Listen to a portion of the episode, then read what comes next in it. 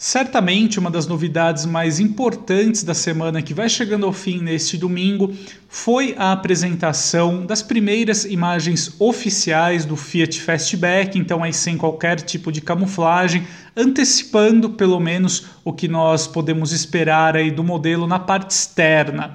Mas vale muito a pena a gente ficar de olho no projeto aí do SUV Coupé Nacional, porque ele será um modelo muito importante até para Stellantis como um todo aqui no Brasil. Eu gostaria de dividir aqui com vocês duas importantes informações de bastidores envolvendo a novidade da Fiat.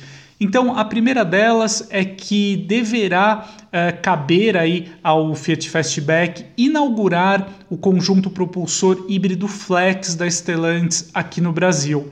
Então, essa mecânica aí, ela será produzida em Betim, Minas Gerais. A gente infelizmente não tem uma previsão muito certa de data, né? Quando isso ocorrerá? Se uh, será já em 2023 ou em 2024.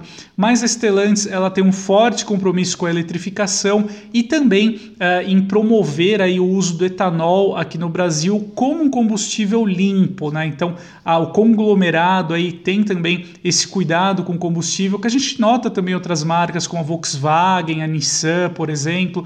Então, é bem interessante essa iniciativa também da Stellantis, né? Além, é claro, da própria Toyota, né, que já produz aqui no Brasil o Corolla e o Corolla Cross, inclusive o sedã médio foi o primeiro híbrido flex do mundo, né?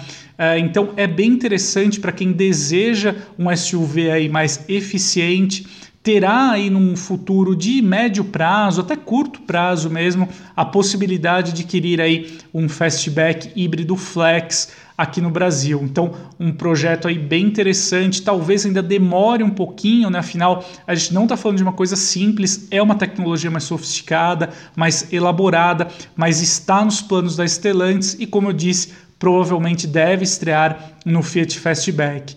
Ao segundo ponto, né, segunda novidade que nós podemos esperar já para o uh, projeto, para a vida do Fastback aqui no Brasil, será uma configuração Abarth do SUV Coupé.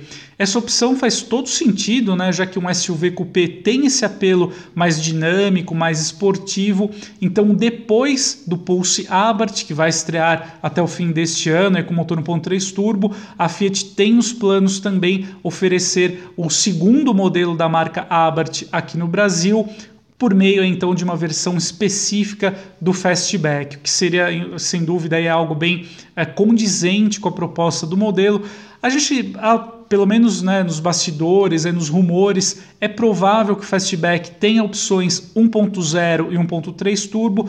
Talvez a versão Abarth aí conte com 1.3 turbo, assim como no caso do Pulse Abarth. Mas aí, até para colocar uma pimenta aí na, no projeto do Fastback Abarth, Talvez a Fiat poderia até promover uma calibração específica do motor 1.3 GSE para o Fastback Abarth, elevando aí os números de potência e torque, com isso incrementando também o desempenho do modelo.